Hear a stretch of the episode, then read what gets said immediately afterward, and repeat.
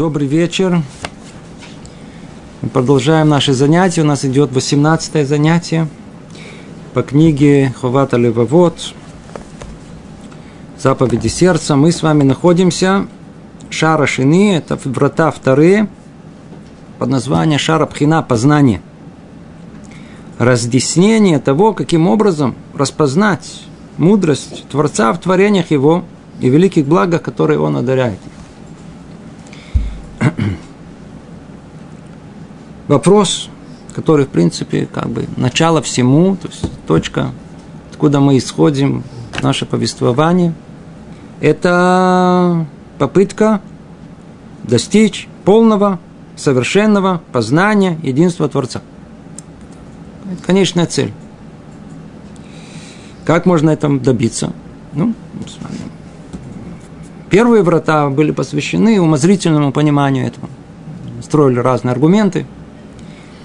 А врата вторые, они, как он говорит, более, более полные, это путь более полный, более совершенный. Это путь познания, когда мы просто э, должны смотреться в реальность вокруг нас – смотреться, стараться познать, осознать и найти там все следы присутствия Творца в этом мире.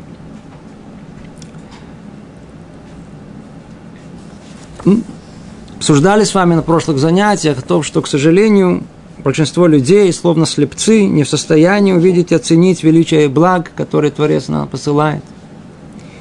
Уразуметь их суть. И мы назвали этому причиной – и на прошлом занятии мы уже перешли к тому, что все начинается с того, что человек должен научиться, научиться вообще обращать внимание на окружающий мир. Не, не проходи мимо, не проходи мимо. Так много есть вокруг невероятного. И мы просто это просто не замечаем. Человек живет, и как уже указывал нам э, Рабейну Бахья в при трех причинах. Одна из них, человек просто привык к окружающему миру. Ему кажется все естественным, само собой разумеющимся. Мы просто не обращаем внимания на все те блага, которые окружают нас. Заодно снова напомним, что нам не совсем свойственно вот это качество остановиться – не бежать, не бежать в этом бешеном ритме современной жизни и научиться просто переж... пере... переваривать, пережевывать, всматриваться, разлагать на составляющие окружающий нас мир, анализировать. По-видимому, это определенное качество, которое нужно ее приобрести. И на прошлом занятии снова только повторим, очень коротко. Эм, говорит нам Рабейну Бхай, что различные части мудрости, так как они проявляются по-разному в разных творениях, после того, как мы всматриваемся в них, мы обязаны всматриваться во все это и вдумываться, пока оно не представлено в нашем сознании, не запечатлеется в наших душах, в наших душах в виде ясной цельной картины.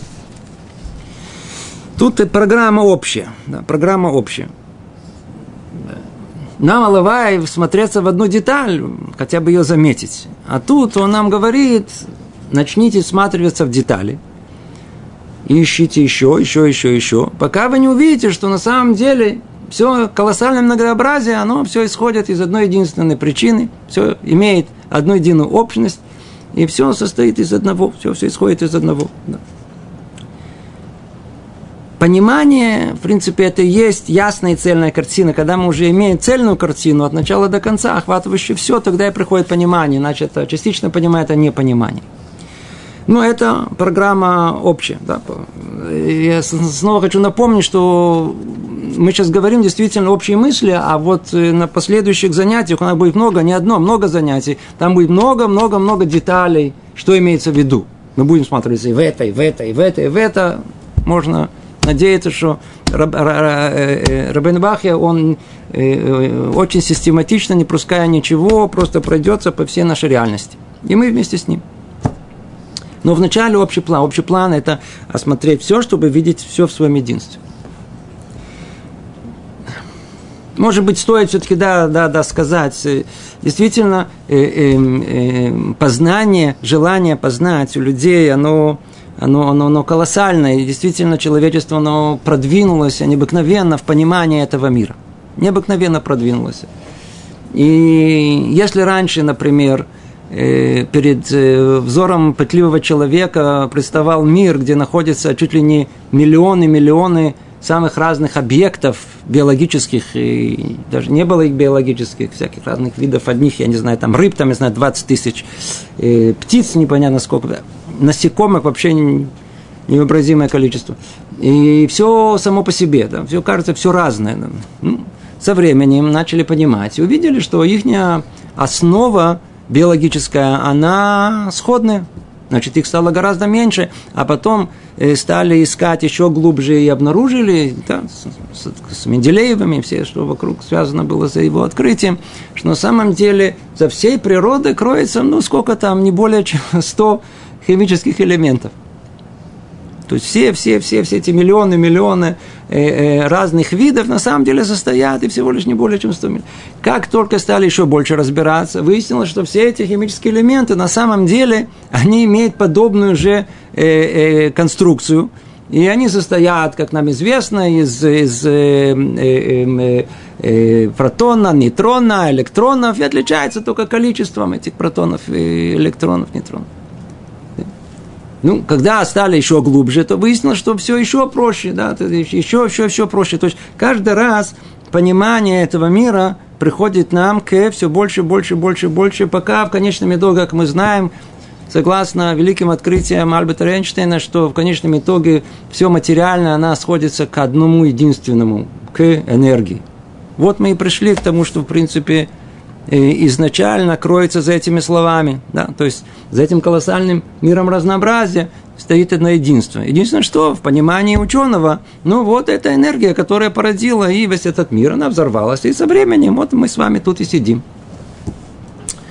А, по-видимому, эта энергия тоже такая чудесная, откуда-то должна была появиться, но об этом уже не обсуждается. Да? То есть обсуждается, ну, по, по пониманиям материализма, не по пониманию э, всех возможных возможностей, которые есть. Уже говорили об этом. И это один взгляд о том, что действительно, э, если мы начнем всматриваться, и человечество действительно проделало эту работу для нас, нам только осталось открыть эти книги, поинтересоваться и увидеть, что действительно за необыкновенным многообразием стоит единство. Единство, да. И это единство, оно, как, э, знаете, как э, центральная мысль проходит во всех исследованиях, в понимании физического мира и физических сил и так далее. Э, мы видим, что мир, кажется нам, такой расщепленный, состоит из многих-многих-многих законов, а ученые что ищут? Обратите внимание, где находится сейчас передовой фронт физики? Они ищут единую физическую теорию, которая пишет весь мир. На данный момент есть теория относительности, э, общая теория относительности, которая описывает макромир, есть квантовая теория, которая описывает микромир, и они не сходятся. Они противоречат порой друг другу. Поэтому ищут основы, которые способны описать и дать единую основу. То есть а, а, а все ученые говорят о том, что мир кричит о своем единстве. Поэтому ищут единую теорию, которая всех опишет. Точно так же и э, силы э, физические, которые присутствуют в этом мире, их четыре, да, они тоже пытаются ученые найти, э, понять, каким образом они исходят из одной единой силы. Так мы видим, что все, все, все обращается, в конечном итоге возвращается к этому единству. И не только это, да и мир в целом. Есть такая э, наука, которая возникла, знаю, уже, ну, уже за, сотни, за сотню лет экология называется. Экология. На данный момент экология, она в основном э, связана с охраной окружающей среды. это, мы так понимаем, это слово, оно созвучно именно с этим. Но по своей сути, по своей сути, она имеет дело с отношением между, между человеком и окружающей средой. Это только одна сторона этого дела, а и она имеет дело вообще с соотношением всех частей, всех частей нашего мироздания, как они связаны с друг другом, в каком соотношении они соотносятся.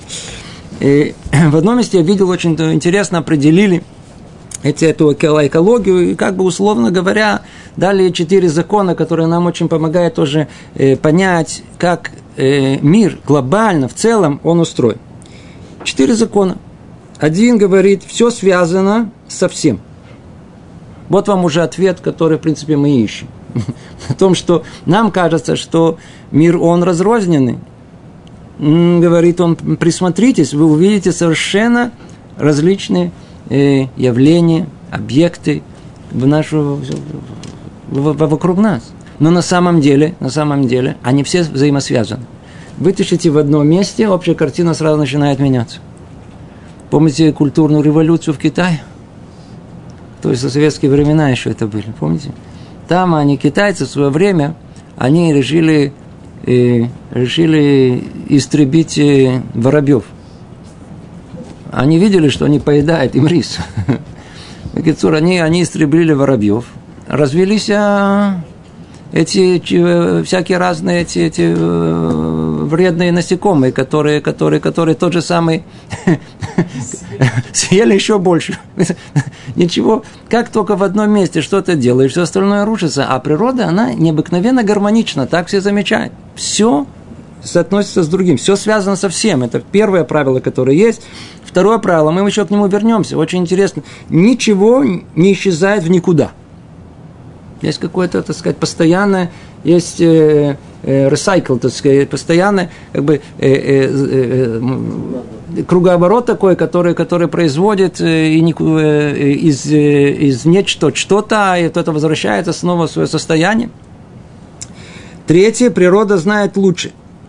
То есть, как бы человек не вмешивался в это, он всегда противостоит практически всему, что есть в природе. То есть, если мы видим, что если что-то нарушается, и вся эта, тема, она разработана на, на сегодняшний день, а, именно противостояние человека природе.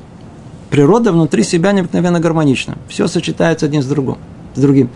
Единственное, кто может разрушить природу, человек. Только человек. Так что природа, она знает лучше.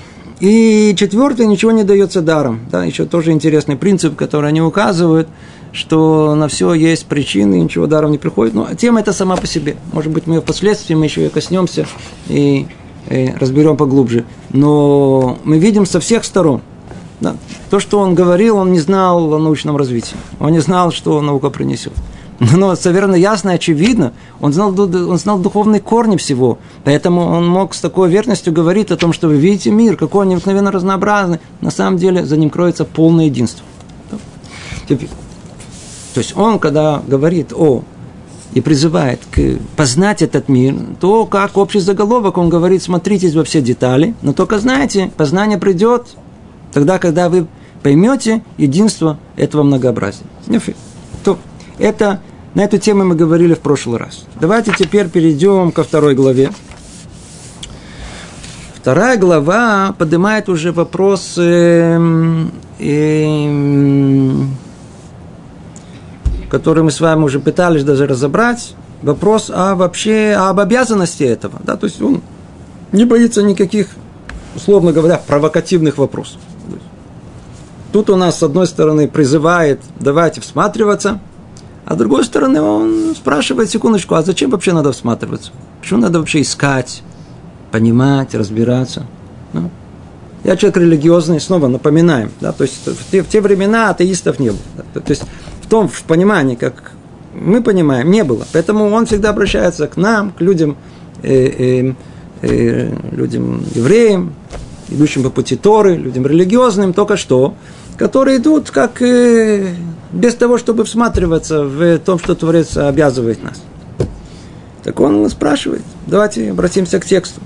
На вопрос о том, существует ли обязанность всматриваться в творение и приводить из этих наблюдений свидетельство мудрости Творца, будь он благословенен, мы отвечаем, опираясь на три источника. На наш здравый смысл, на письменную Тору, на устную Тору. То есть он поднимает сейчас вопрос, а вообще зачем нужно всматриваться? Искать.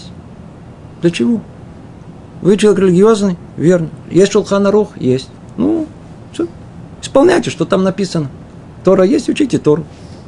А для чего всматриваться в природу? Она вам есть. Какая вам разница? Какая вам разница?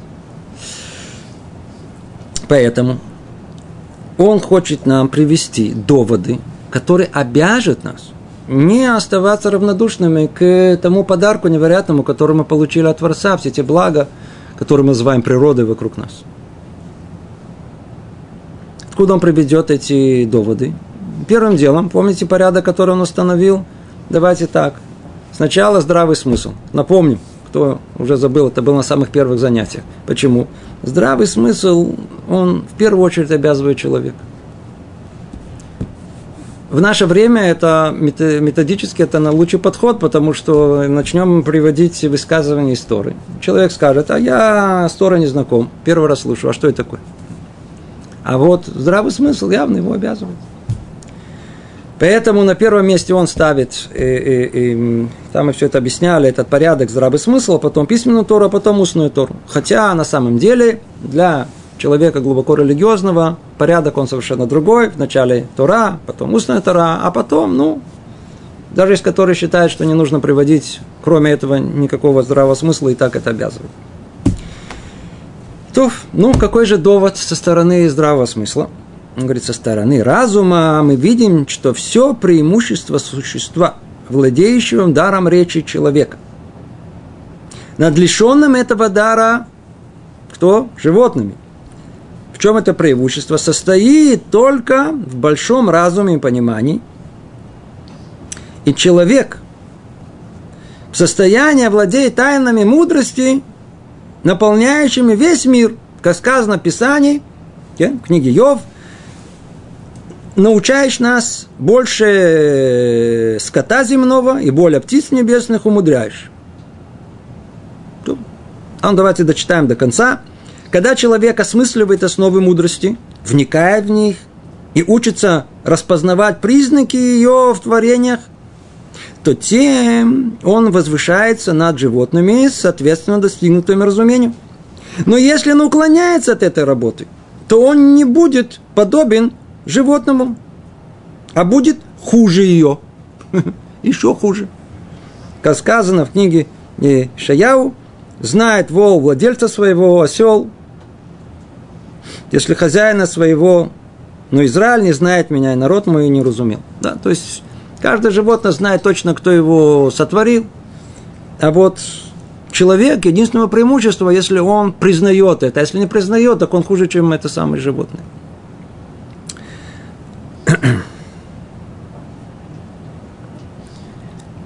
В чем же состоит довод здравого смысла тут? Потому что он говорит так. Вы homo sapiens, да? Человек разумный, ну, а в чем твоя разумность состоит? В чем твоя разумность состоит? Кстати, обратите внимание, а, а, он тут обращается к э, а, разумность, она соотносится с возможностью даром речи, с даром речи кто в состоянии выразить мысль, он, естественно, является существом разумным. Животное, животное, если оно не способно выразить свои мысли, значит, эти мысли у нее отсутствуют. А то же мы всегда есть люди, которые говорят, смотрите, смотрите, на самом деле дельфины, там муравьи, они гораздо мудрее, чем нас, у них есть мир, знаете, которые любят очень фантазировать насчет внутреннего мира животного, да, и очень, очень, очень обижаются, если не дай Бог их задеть, их, их чувства, их э, э, э, э, почесть их. И, ну, что делать? Мы что-то не слышали от них ни одной мудрой мысли. Да? То есть они не могут ее выражать. Или, так сказать, они говорят, вы, вы просто вы их не понимаете. Говорите, ну найдите как их язык, найдите их язык, может быть, начнем их понимать. Но не, а, а, а, а умение выразить свою мысль – это самое большое чудо, которое есть. Мы отдельно поговорим. Нам мы говорим, и нам кажется совершенно естественным, мы обращаем совершенно внимание. Чудо чудес. То будем говорить об этом дальше. И вот он говорит, наше преимущество, кто, кто получил этот дар, он имеет преимущество над животными, которые этим даром не обладают. И оно в чем состоит? За этим кроется разум человека, способный увидеть, познать, спрашивать, интересоваться. Ну, вы пользуетесь этим, вам же подарили колоссальный, колоссальный подарок. Пользуйтесь этим. Если пользуетесь, ну, значит, вы достойны звания человека. Не пользуетесь, ну, так вы же хуже, чем то самое животное, которое, которое привязано к Творцу без речи. А вы можете понимать, у вас есть разум понимать, и вы это не делаете. Естественно, что надо делать. Приведу вам интересный образный пример. Надеюсь, что он точно выразит, что за этим кроется. Представьте себе, знаете, как во всех притчах, есть царь, царь, великий царь. И это не просто царь, был один мудрейший царь, который есть. И вот он, и в силу того, что он царь, он что делает царь? Завоевывает себе царство, завоевывает, пошел воевать. И вот он а, оставил свой дом, свой замок царский и пошел воевать. И год, два, три, у него сын был маленький, и сын растет без папы, без папы. Ну что, время от времени он знает, что папа ест, есть, он его не видел, да, но он знает, что есть папа, папа царь. И вот приходит день рождения, когда сын подрос, а папа все еще воюет. Пришли слуги царя и говорят ему, у тебя день рождения скоро, знай же, что мы уже вот чуть ли не несколько лет готовим тебе подарок от твоего отца под его полным руководством. И в этот день ты получишь необыкновенный подарок. Приходит день рождения, его пригоняет ему, знаю, карету, знаю, коня, и везут его в какое-то место. Он смотрит, видит огромный-огромный сад. Он говорит, знаешь же, и, так сказать, сын мой, там ему прочитает письмо от отца, в честь твоего день рождения, хочу тебе подарить этот сад, этот будет твой сад. Он смотрит. Теперь давайте проделаем с вами э, два варианта двух сыновей. Один сын и два сына всегда. Да? Один сын такой, так сказать, простой, незамысловатый, что называется, как вы, как я. А один сын помудрее, помудрее. Что будет, что произойдет с сыном, таким простым, который, так сказать, э, э, э, от телефона к телефону и в основном в телефоне. А что, что, что с ним произойдет?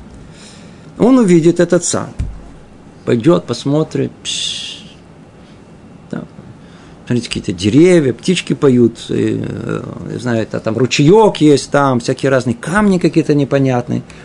Там, а это что-то, что-то тут много каких-то камней тут набросили. Говорит, а тут что-то не очень хорошо пахнет, а тут что такое ему. Ему пытались объяснить, но он ничего не понимает. Да, ему сказали, тут это, тут это, тут это, тут это. Он, надо сказать, да, хороший подарок папа мне подарил. Да. И пошел себе снова играть со своими...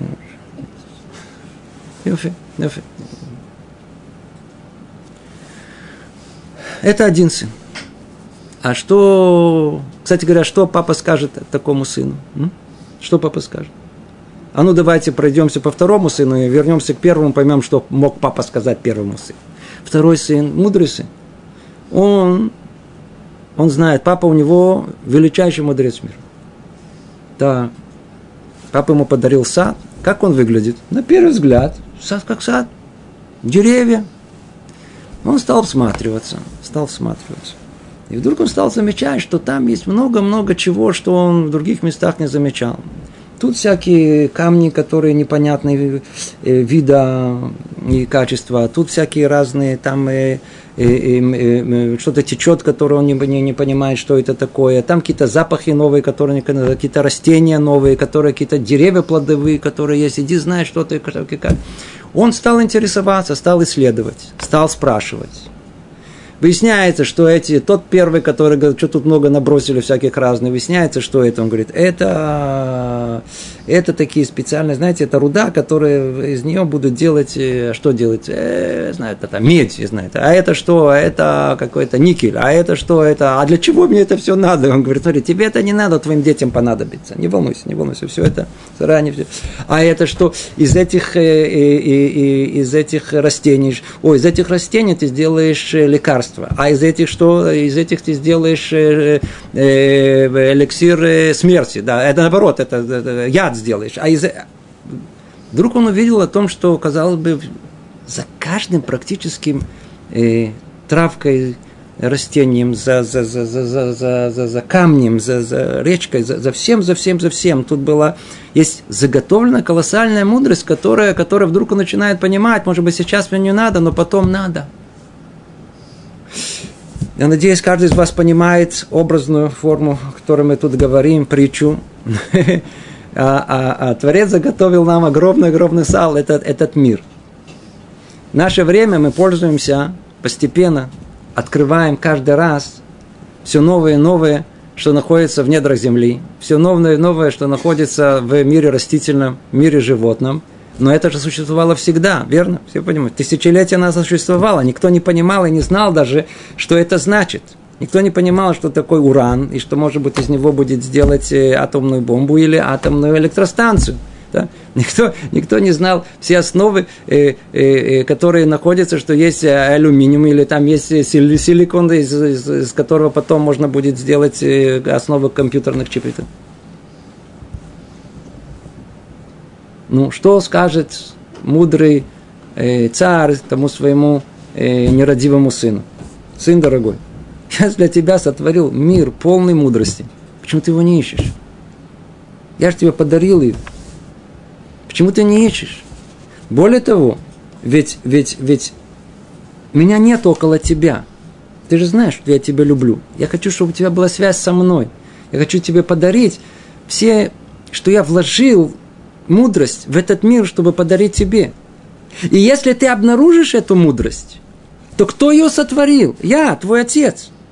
Значит, ты тем самым вспомнишь меня, тем самым ты привяжешься ко мне. Ты сам, ты меня никогда не... Мы как будто с тобой будем не, расста, не, не расставаться с тобой.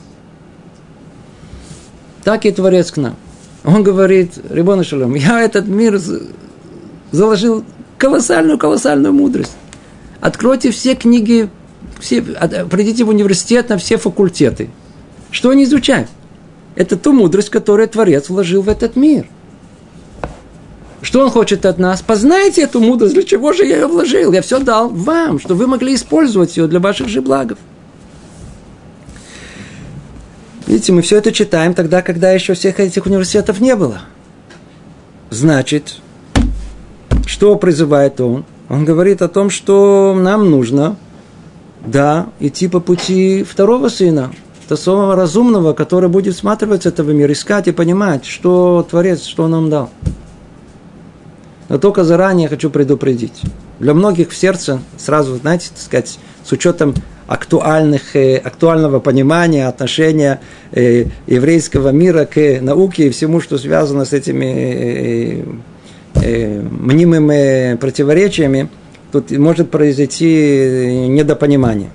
Оно исчезнет у нас всего лишь через несколько, в начале третьей, третьей главы, которая раздела третьего, заранее, чтобы избежать сейчас уже недоразумения, сразу его скажем. А повеление искать и понимать и разбираться обо всем, что происходит вокруг, есть два вида. Два, в двух формах. Одна форма – давайте поймем, как мир устроен, для того, чтобы использовать его для своих целей. И этот путь, по которому пошли народы мира – и это путь, по которому устроен университет. Там действительно учат, все разбирают, но они это делают как эгоисты. Они делают это для себя. То, что говорит нам Рабейну Бхаю, он призывает точно к тому же. Узнавайте, исследуйте, поймите, для чего? Чтобы видеть все то добро, которое Творец нам сделал.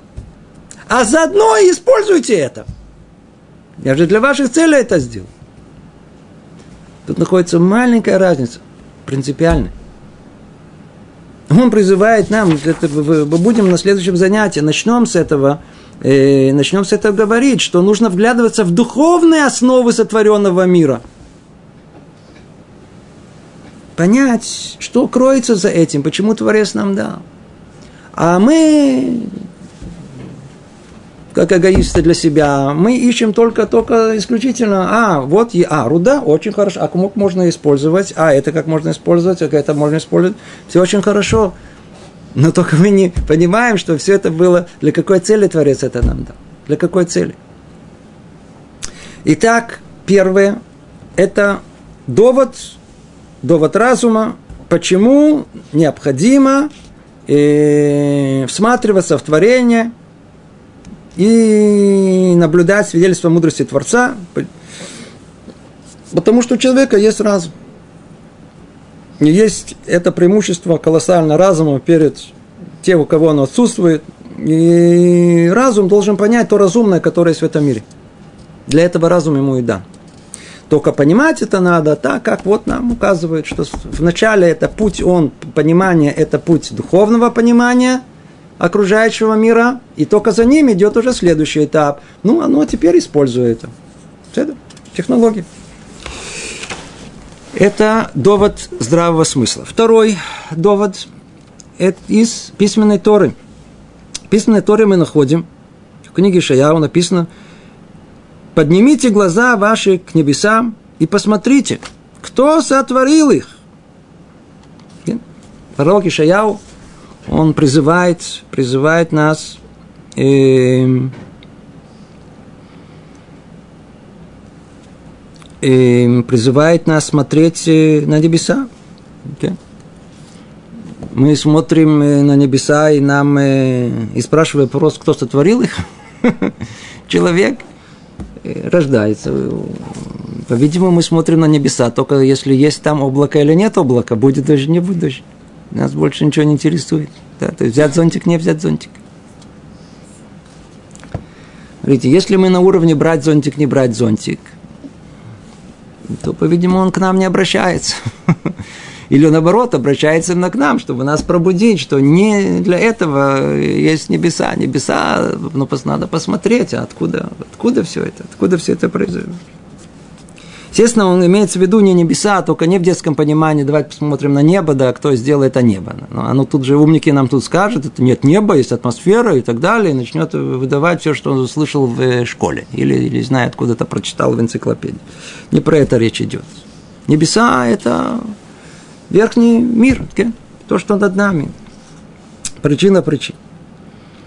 И, то есть мы видим в письменной торе, в, в, из письменной торе напрямую указывается в, на, на, на, на обязанность пробуждения, смотреть вокруг себя, изучать. И еще находим в книге Тилим, когда вижу я небеса твои, изделия пальцев твоих, луну и звезды, тобой сотворенные и так далее.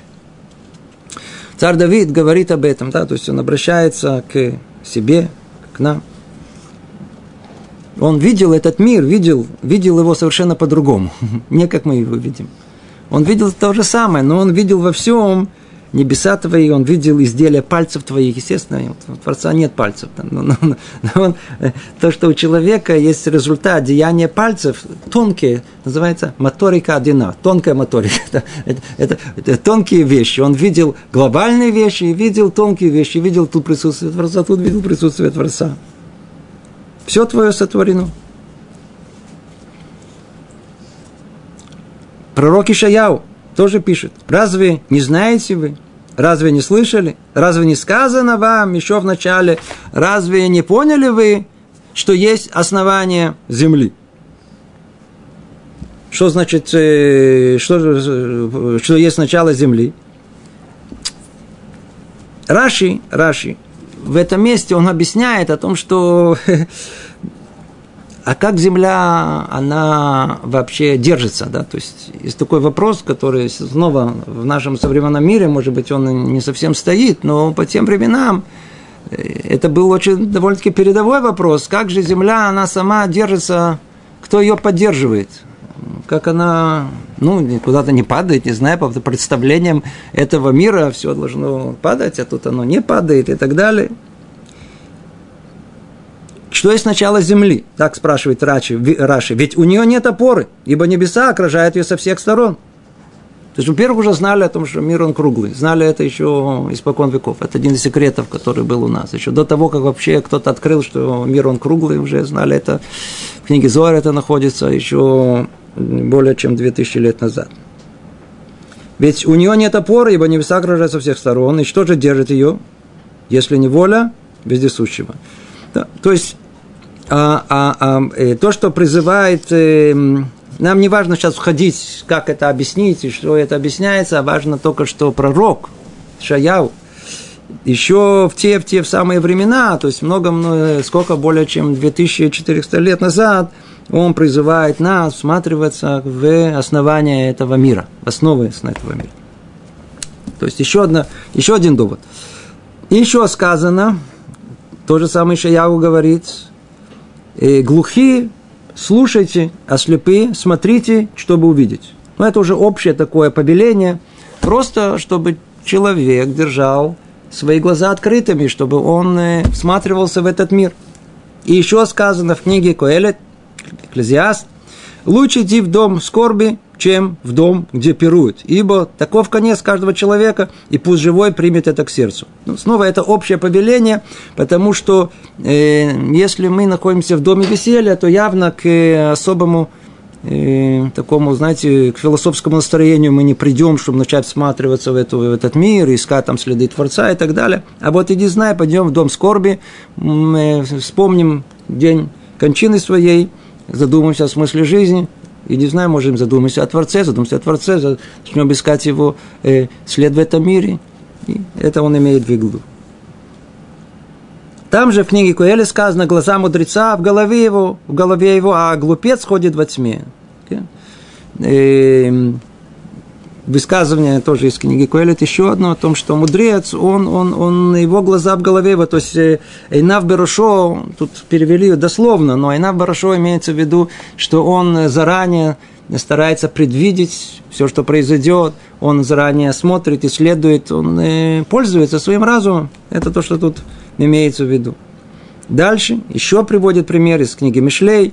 Пути праведных, словно свет сияющих, и сияние его все ярче до наступления полного дня. На путь злодеев, как тьма, не знает, обо что спотыкнуться. Итак, мы, в принципе, могли бы войти в э, более глубокое понимание каждой из этих э, псуков, но это нам не требуется. Мы видим о том, что в, э, многих-многих книгах есть явные прямые высказывания об обязанности использовать наш разум, чтобы понять, разобраться в этом мире. Это из э, свидетельств, э, э, эм, э, доводы из письменной Торы. Теперь он приносит, приводит доводы из устной Торы. И говорит так. Также и в устной Торе мы находим высказывания наших мудрецов. В трактате Шаббат. Что там сказано? Всяком, кто умеет исчислять времена и круговращение созвездий, но не делает этого, говорит Писание в книге Ишаяу, и были киноры арфа, тимпан и свирель, и вино на пиршествах их, а на дело Творца не смотрят, и творение рук его не видят. Очень такое страшное образное сравнение, где что тут описывается. Давайте переведем на современный язык. Эм, ну, я знаю, там, скажем, что э, в ресторанах сидим, в дискотеке ходим, э, вино как из рога изобилия, а деяние Творца вокруг и все, что происходит, э, исходит от него, не всматриваемся. Это говорит нам Ишаяу, э, э, а пророк Ишаяу а приводит его для того, чтобы укрепить высказывание мудрецов о том, что человек, кто умеет исчислять времена, то есть астроном, который умеет проводить астрономические вычисления. То есть точно понимать э, э, местоположение звезд, понимать, э, э вычислять э, точное э, э, обращение э, э, Луны вокруг Солнца, то есть вычислять месяц, есть вычисление месяца точное. Оно, оно очень существенно для, для, для еврейского календаря. И кто этим не занимается, да, а зон подобен вот как, как э, и не делает это, о нем говорится, что он вот как будто занимается самым, самым, самым постыдным, а, а вот самым своим основным призванием своим этим не занимается. И еще сказано в книге Дворим, храните же, исполняйте, ибо это мудрость ваша и разум ваш перед народами, которые услышат обо всех этих законах. Да, в книге в Парашата Ветханан да, написаны эти слова. Да. Сказано, что у нас есть как мудрость, которая будет э, открыта э, перед народами, которые все будут признавать. Ну, теперь надо знать, что по поводу этого есть э, непростые обсуждения, да, что имеется в виду. Но пшат, самое простое понимание, речь идет действительно о, э, как тут сказано, что же за мудрость и разум, который откроется народом. Отвечает э, автор, расчет времени и движения созвездий. этот секрет был известен еврейскому, еврейским мудрецам. Да. Я надеюсь, все знаете, я просто не буду приводить, это всем известные факты, что и лунный цикл, он является основой, и основой э, еврейского календаря. Но он взят за основу, но так как в Таре сказано, что есть праздники, что называется осенние, и есть праздники весенние. То есть и лунный цикл должен быть привязан и к солнечному циклу. В отличие, например, обратите внимание, как устроена э, Эйсов и Ишмаэль. Ишмаэль взял у нас э, только одну сторону. Какую? А, лунный цикл. Только лунный цикл. Поэтому у него есть этот, э, эта луна. Они поклоняются этому. Поэтому их праздники, они гуляют по всему календарю солнечному. Иногда их праздники выпадают весной, иногда летом, иногда зимой. По-разному гуляют.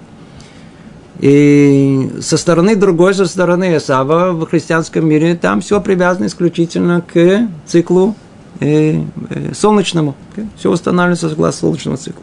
В еврейском мире принято о том, что наш, наш календарь, он за основу э, берется лунный цикл. Единственное, что его добавлением еще одного месяца, то есть Меабрим это Шана, добавляет высокосный год, добавляет еще один месяц, и каждый раз выравнивают э, соотношение между лунным и солнечным циклом таким образом, чтобы все праздники, они, те, которые выпадают на весну, должны выйти на весну, Песах должен быть весной, а таким образом сохраняется вот для того, чтобы они не сдвигались по, э, в течение шкалы года.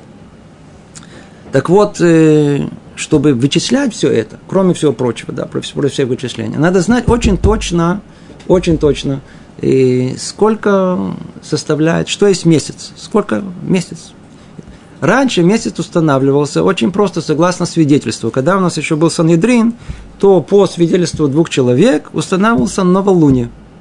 И тогда мы знали, точно, когда что происходит, и Луна никогда не ошибалась, никогда вроде ничего, ничего вычислять не надо было, а просто свидетельство. Так оно было. И если даже что-то ошибались, то на следующий год просто все как бы на следующий месяц исправляли ошибку предыдущего, даже, предположим, она могла бы произойти. Да. Но после того, как у нас нет Сангидрина, после того, как так сказать, еврейский народ вышел в изгнание, то тогда мудрецы установили конкретный календарь, точный. Его установил Илель, Илель Шени, и он с тех пор, с тех пор, этот календарь совершенно работает как часы до сегодняшнего дня, и без каких-либо изменений, и, и, и, и, и его точная, точная оценка этих 29 дней и, и, и 12 часов, и халакими частей, которые там есть – Э, с, по-моему, до седьмого знака или шестого знака совпадает с вычислениями, которые современными, самыми современными, которые есть, которые вычислили э, точное э, время оборота Луны вокруг Солнца. Явно, что подобная вещь в те времена, да, когда не было никаких научных э, э, э, основ понимания, как этому и не было всяких возможностей вычисления. Явно это явное чудо, это действительно один из, один из секретов, которые передавались из поколения в поколение. Но по поводу самих слов, в скобкам заметим, заметим, что есть это простой смысл. То есть, если хотите указать на что-то один конкретное, вот хотите что-то видное, которое есть, знаете, что видное есть, вот смотрите, видите, э, у нас мы знаем э, секрет этого, этого лунного цикла. Да. Но на самом деле да, имеется в виду вся, вся скрытая Тора Торы, она та, которая считается и мудростью вашей, и разум ваш перед народами, который со временем это раскроется. Он еще не раскрылся.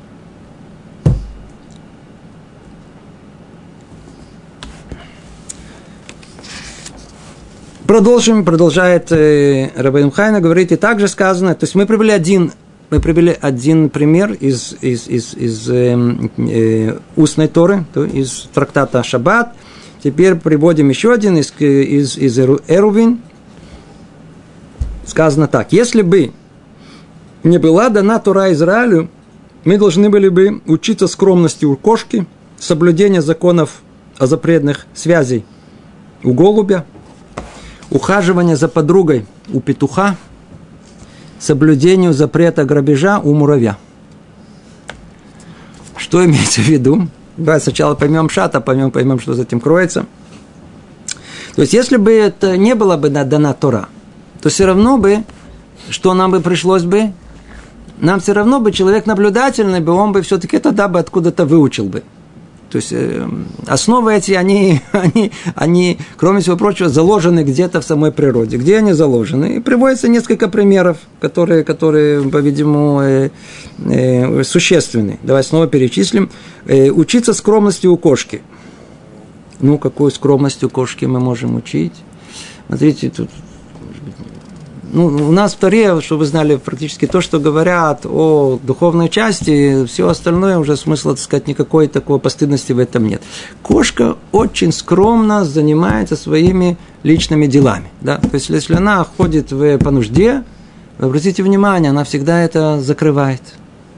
Другие животные нет. Значит, мы, мы можем... Значит, отсюда мы учим, что и мы должны быть скромны в таких местах. Да? Откройте, есть в Шулхана Рухе, есть целый э, целый это самый сив, который как себя вести в туалете, я прошу прощения. Но если бы он бы не был, мы бы это бы учили бы у кошки. Что еще сказано? Соблюдение законов запретных связей у голубя – ну, мы знаем о том, что голуби чем отличаются, почему голубка, она всегда такой символ для, для молодой пары, для любви, для, для в еврейском народе это всегда еврейский народ, его символ это голубь. А голубь никогда не меняет свою пару. Он сохраняет верность. Вот это сохранение верности, по-видимому, это как бы основа существования этого мира – прочность его, она действительно на этой верностью, как и семейные узы, они, они устойчивы тогда, когда есть верность супругов друг другу, то мы бы, если бы не было в если бы не было точно этот запрет, ну-ну-ну, нельзя нарушать эти супружеские эту, эту связь. Если бы его там не было, мы это учили бы у голубей. Ухаживание за подругой у петуха.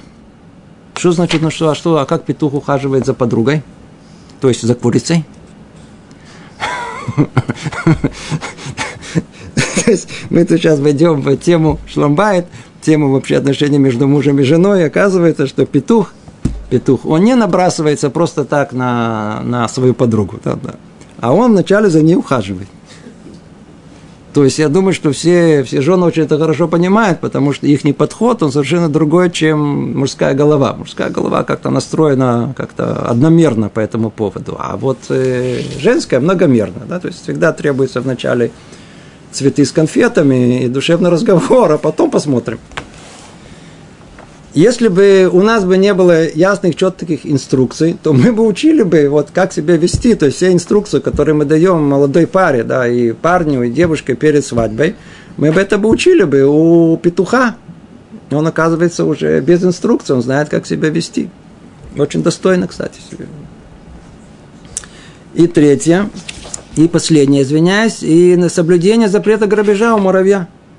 Оказывается, муравей, yeah, Раши говорит, а, а муравей себя очень-очень, э, он, он, он, э, э, чем он занимается? Все время припасы, припасы себе, да, он все время тащит, все время работает, работает, еще, еще, еще, еще, может набрать огромное количество зерна. Интересно, один муравей никогда у другого ничего не заберет. То, что он себе взял, собрал, его. Не его, умру, но не съем чужое. Видите? То, что мы учим из этого всего? Мы учим, что Творец вложил в этот мир все основы морали, то есть духовную часть, которую мы ее, может быть, и не видим, мы просто мы видим совершенно, там сказать, э, исследования, знаю, там, э, э, биологов в функционировании муравья. И что там увидят? Увидят, что он роет такие норы, он собирает столько-то Э, э, пшеницы, э, его вес, и вес пшеницы, который, сколько он съест, и сколько... Но только основное не увидит. Это все верно, тоже может быть интересно, да, но оно второстепенно. По самому основному муравей не пользуется э, накопленным другим муравьем. О, это то, что мы должны выучить из этого. А заодно, может быть, и все остальное. То есть мы привели сейчас это уже это последний э, довод, который он привел, это довод о том, что что необходимо делать, необходимо, вот и у мудрецов это написано, нужно всматриваться в этот мир. Если бы не всматривались в этот мир бы, не всматривались бы, мы не увидели бы ни кошку, ни голубоки, ни, ни голубей, ни, ни, ни, ни петуха со своей подругой. Муравья тоже бы не увидели. Значит, надо всматриваться. Вот вам еще одна, еще одна причина. Кто заворачивает, э, завершает Рабейнухай свой раздел второй, говорит, и всего приведенного выше вырисовывается с полной ясностью наша обязанность вглядываться в творение, чтобы находить в них признаки мудрости и приводить их в доказательство бытия Творца его единства. То есть на поставленный вопрос в начале, может быть, не надо вообще заниматься этим, что нам всматриваться в этот мир, для чего нам как бы терять на это время. Давайте соблюдать все, что есть написано в Торе, давайте будем учиться, будем хорошими евреями. Тем не менее, он говорит нет, и здравый смысл, и Тора письменная, и Тора устная обязывает нас, обязывает нас и, вглядываться в творение этого творения. Ведь Творец сотворил нам это творение для нас. Какая, по-видимому, будет у него досада, если мы это не будем э, рассматривать. Представьте себе, снова возвращаясь к тому образному примеру, к той притче, как э, царь э, вложил так много усилий для того, чтобы сделать необыкновенный сад, подарить своему сыну, а сын вообще не обращает внимания ни на что, просто пользуется этим, приходит туда, там собрал, поел, поел, пошел туда, тут сломал, тут сделал, и совершенно не обращает внимания на все премудрости, которые там. Какая будет разочарование у отца, какое будет разочарование у отца. То есть мы видим точно так же, и слышится из этого, что если мы не будем вглядываться в это творение, Творец будет нами разочарован. Будет нам разочарован, значит, уж точно есть обязанность этим заниматься. Есть вопросы? Пожалуйста, да, да.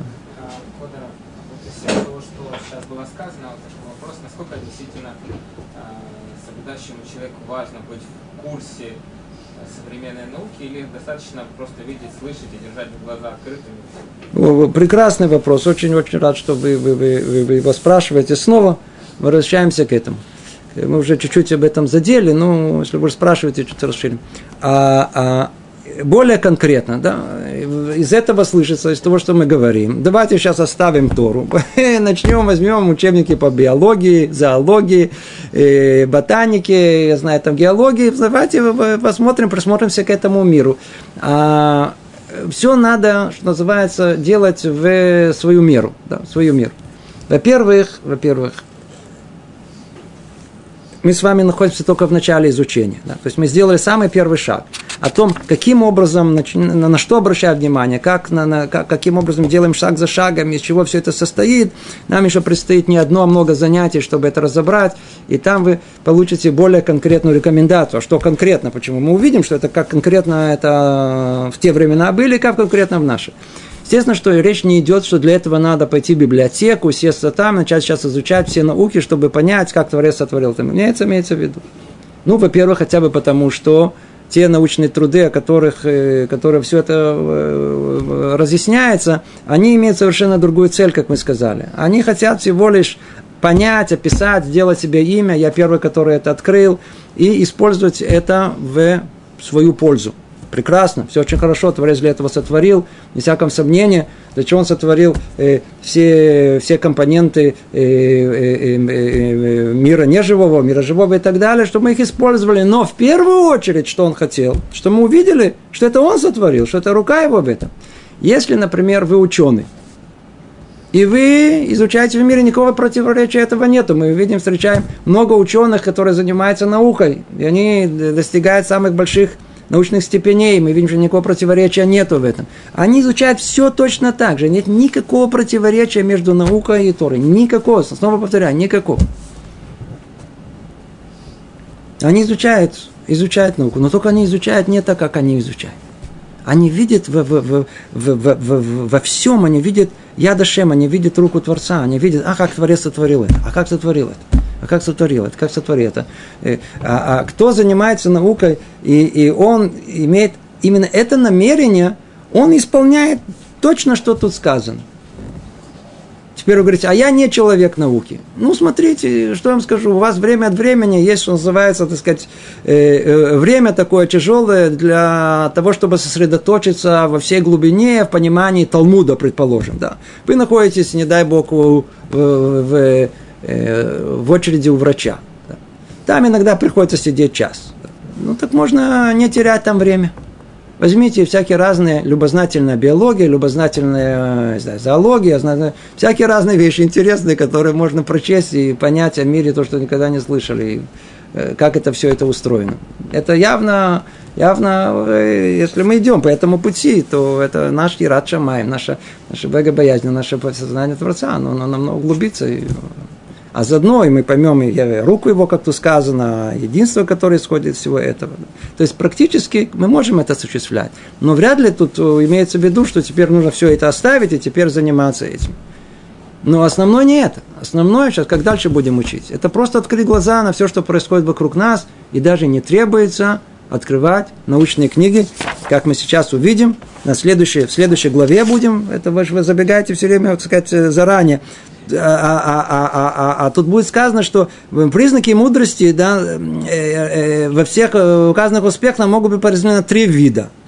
Есть вид, который открытый и явный, да, э, даже те, которые глупец может усмотреть.